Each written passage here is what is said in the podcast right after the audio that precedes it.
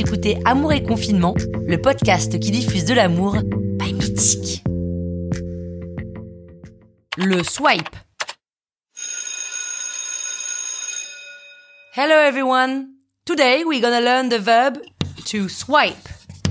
I swipe, you swipe, he, she, we swipe.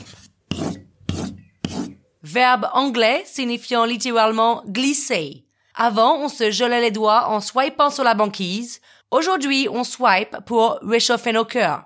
À gauche, c'est non. À droite, c'est oui.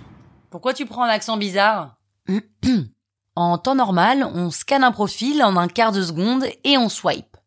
En temps de confinement, on étudie un profil le temps qu'il faut et...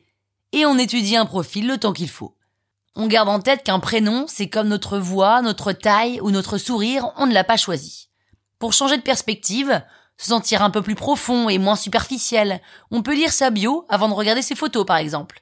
D'ailleurs, on se motive, parce qu'on a le temps, à lire l'intégralité de sa biographie pour connaître l'objet qu'il garderait sur une île déserte. Pratique pour trouver des idées de cadeaux de Noël.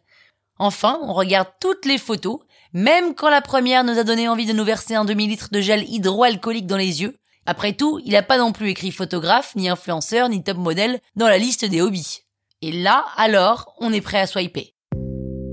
Si on tourne un peu en rond pendant cette période de confinement, n'oublions surtout pas de tourner sept fois autour de notre table basse avant de prendre notre doigt et de le faire glisser du bon côté.